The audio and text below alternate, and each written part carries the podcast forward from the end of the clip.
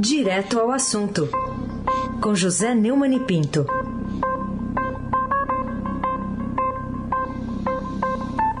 Neumani, bom dia. Bom dia! Aí sem abaque, Carolina Ercolim. Dia. Alberto Nelson e o Transatlântico. Lá esgotado, Moacir Biasi, Clã Bonfim, Manuel Alice e Isadora. Bom dia, melhor ouvinte, ouvinte da Rádio Eldorado 107,3 FM.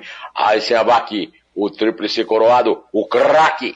Hoje, um dos destaques aqui do noticiário, a preparação da Polícia Federal para reagir a uma invasão de garimpeiros, né, do garimpo ilegal no Rio Madeira, no Amazonas. Como é que você vê essa providência aí que está sendo anunciada, hein, Neumani? Pensei que você ia dizer que um dos destaques foi o embarque do Palmeiras para a final da Copa. Do Flamengo também, né? Dos Libertadores da América. O Flamengo chegou antes, ó. É. é. Acho que o Flamengo gostou do hotel. A Polícia Federal articula ações para tentar conter o avanço de centenas de balsas de garimpo ilegal que estão reunidas há dias no Rio Madeira, um dos principais rios da Amazônia, numa região onde teria sido encontrada uma grande quantidade de ouro pelas embarcações clandestinas. Outros órgãos federais participam dessa operação, como o IBAMA e o Ministério da Defesa. A informação foi confirmada a reportagem do Estadão pela Superintendência da Polícia Federal no Amazonas, depois pelo Ministério da Justiça, ao qual a polícia é vinculada, é uma polícia judiciária. Né? Não há dados precisos sobre o volume de ouro contido no leito dos rios lá da Amazônia há décadas, porém as margens e os fundos de grandes rios da margem direita do Grande Amazonas, como Madeira, Tapajós, Xamanchim, Telespires e Xingu, são alvos de ações criminosas de garimpeiros. Atualmente, Centenas de balsas de garimpo ilegal estão reunidas no Rio Madeira e a Polícia Federal prepara uma ação para conter o avanço da exploração e dos danos ambientais na região. Um estudo realizado pela Universidade Federal de Minas Gerais estima que entre 2019 e 2020 foram comercializadas 174 toneladas de ouro pelo Brasil. Isso seria suficiente para encher caçamba de 11 caminhões toco semi-pesados de ouro puro Total, 49 toneladas saíram de áreas com evidências de irregularidade. Bolsonaro prioriza o futuro e o passado da família, a impunidade dos filhotes enrascados na justiça e a nostalgia de papai, garimpeiro ilegal. O interesse nacional e o império da lei, exigências de uma democracia que se preze, nem entra em suas preocupações. Ele é um autocrata desalmado. A nação espera, pelo menos, que no caso da Polícia Federal, ela cumpriu o seu dever. É o que nós tá aqui estamos todos de plantão esperando para ver. Carolina Herculin. Tintim por tintim. Muito bem.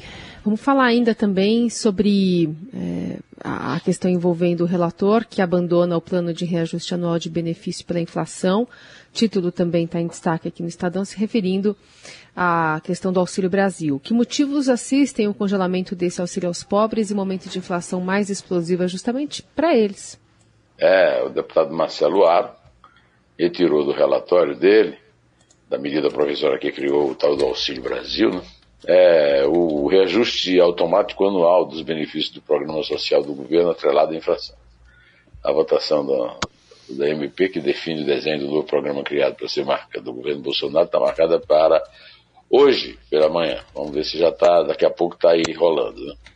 Em reunião terça com líderes dos partidos, o presidente da Câmara, Arthur Lira, ficou irredutível na posição contrária à correção automática do benefício, apesar dos argumentos apresentados pelo relator.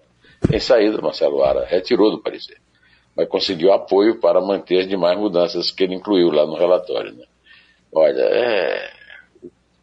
Quem, o, o, pobre é sempre deixado para o último lugar, quando tem algum lugar. Né? O pobre é sempre excluído. Né? Quando recebe um auxílio, recebe o auxílio, mas é, não é corrigido por uma inflação que é galopante, mas que é pior do que galopante. Ela é maior para os pobres do que para os ricos. É um país injusto, insano, de uma classe política criminosa. A única palavra que se pode usar é essa: criminosa. Os chefões das organizações criminosas partidárias. Pelo amor de Deus. Aí se abaque. Esse abaque, você já sabe. Uhum. É o craque. Vamos lá então agora para falar dessa decisão do governo do estado de São Paulo de revogar a exigência de máscara ao ar livre a partir de 11 de dezembro. Você pode, por favor, desmascarar esse assunto? É, pois não, vou tentar. Então, o governador de São Paulo, João Dória, anunciou ontem que o uso de máscaras ao ar livre deixará de ser obrigatório no estado a partir de 11 de dezembro. As atualizações sobre as medidas de combate à pandemia foram apresentadas em coletiva à imprensa no Palácio dos Bandeirantes. O, o, o caso da máscara é, é, o seguinte: a máscara não, não há nenhuma contraindicação para a máscara, quer dizer, não, não interfere no movimento do comércio, não altera a economia, não entra na briga é, do, do, do, Bolsonaro com o Dória. Quer dizer, é, é a, a, a inutilidade, a. O, o Dória poderia. É, o Dória poderia ter um currículo de governante empenhado no interesse social no caso da vacinação. Caso revogasse a. Agora, a revogação da obrigatoriedade do uso de máscara é, é absolutamente incompreensível. Há países civilizados como o Japão que usam máscara normalmente, rotineiramente. Qual é o problema? É, Carolina Ercolim, tintim por tintim. Bom, temos também esse dado de que São Paulo alcança a marca de 100% da população adulta com a vacinação completa. Por que esse feito deve ser comemorado se ainda não alcançamos o fim da pandemia? É, ainda não alcançamos o fim da pandemia, mas o feito é um grande feito, merece ser comemorado, até porque ah, os índices da pandemia estão caindo, né? E provando que realmente o, o a vacinação, a imunização é o único combate efetivo, comprovado pela ciência, que pode reduzir. Né? Já, tá, já, é, já se começa a falar de uma quarta dose, né? eu já tomei três, né? as duas doses de Coronavac e uma dose de Pfizer, é, a dose de reforço. Mas já estão começando a falar, daqui a seis meses, ou seja, no começo de 2022, no ano da eleição, um, um, um novo uma nova rodada de, de, de, vacinação para os velhinhos aqui, como eu. Não como o Heisen, que é um menino, né? Obrigado. É, mas é, é um feito, é um grande feito. Eu cumprimento aqui o, o secretário Edson Aparecido e o prefeito Ricardo Nunes por esse grande, esse grande acontecimento. Comemoro, estou entre todos os paulistanos que eu me considero. Eu sou cidadão paulistano pela Câmara Municipal, né? é, em júbilo por essa decisão correta que enfrenta de forma coerente, de forma correta, o, a política, se é que se pode chamar de política, essa, esse completo abandono da, do combate ao, à Covid que foi adotado pelo presidente Jair Bolsonaro. É, agora quem vai falar, sabe quem é? O Raíssa Abac, é o craque. Então vamos lá, vamos falar agora do outra, o, outro cara sob pressão, que é o Davi Alcolumbre, presidente da CCJ lá do Senado, que marcou agora a sabatina de André Mendonça, ex-advogado-geral da União, para um cargo lá no Supremo Tribunal Federal. Enfim, que, como é que você vê essa demora toda e o que, que pode acontecer? Marcou mesmo? É, marcou. É? Para quando? É. Para quando? É, eu não estou achando nada. 30 é. de fevereiro, é. o dia de tão nunca, o dia de talvez. Né? É, sob pressão do governo e do judiciário, o presidente da Comissão de Constituição e Justiça do Senado, o Davi Alcolumbre, cedeu. Né? Hoje é o dia de ceder. Né? Os senadores e deputados todos cedendo. E anunciou ontem que a sabatina de André Mendonça, indicado há mais de quatro meses por Jair Bolsonaro para ocupar uma cadeira no Supremo Tribunal Federal, será realizada na próxima semana. Hum. A próxima semana, pode ser a próxima semana, ou a semana depois da próxima semana, que também será uma próxima semana. Ou a semana depois da próxima semana, que será uma próxima semana, depois da próxima semana. A votação dos senadores vai definir se Jair Bolsonaro vai ter sucesso na tentativa de emplacar um nome terrivelmente evangélico na, na corte. A, o, o, o, noticiário dos jornais, inclusive está dando, está dando, né, Raíssa Carolina, hum. aqui, há uma possibilidade bastante é, concreta do, do, André Mendonça ser é, aprovado na sabatina. Né? É, e se isso acontecer, o Supremo poderá ser integrado pela primeira vez com um nome com mais atributos religiosos do que jurídicos. Essa expressão terrivelmente evangélica foi usada pelo próprio Bolsonaro, e ao fazer a indicação para a vaga aberta com a aposentadoria do então é, decano Marco Aurélio Mello, em julho, cumpriu a palavra dada a segmentos fundamentais, pelo menos que ele considera isso, para a eleição, é, que são os, é, os cristãos é, de, de, confissão evangélica. Né? Tá tudo muito bom, tá tudo muito bem. Mas, mas, qual é a mesma data? O anúncio feito por Alcolumbre, que não é nenhum varão de Plutarco, foi apenas para dar tempo. Ele está ganhando tempo. Enquanto ele não marcar a data, eu não acredito que marcará de verdade. Mas cá para nós. Ô, ô Raíssa, Carolina, por que essa confusão toda? Qual é a importância disso, hein? O Supremo não pode funcionar com 10, pode dar empate. E daí? Carolina Ercolim, tintim por tintim.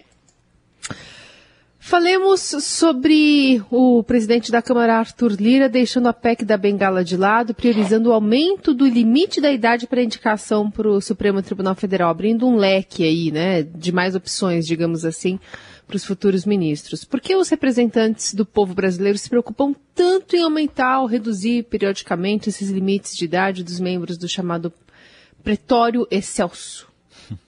Só chamado Excelso, mas não é mesmo. Excelso quer dizer coisa boa, né? E aquele pretório lá não tem nada de excelso.